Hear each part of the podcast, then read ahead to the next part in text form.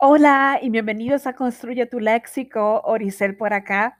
Hoy como siempre les traigo una nueva palabra y la palabra de hoy día es axioma. ¿Qué es axioma? Bueno, esta palabra proviene de la palabra latín axioma y esta del griego axioma también.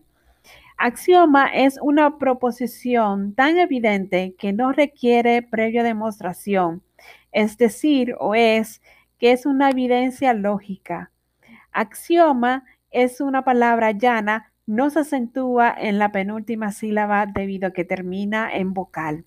Bueno, espero que les haya gustado y que puedan reconocer esta palabra axioma cuando la vean por ahí o utilizarla en su vocabulario habitual. Ejemplo, cuando vayan a utilizarla en matemáticas y así sucesivamente. Que tengan muy buenas tardes y continúen aquí en Construye tu Léxico. Feliz día. Bye bye.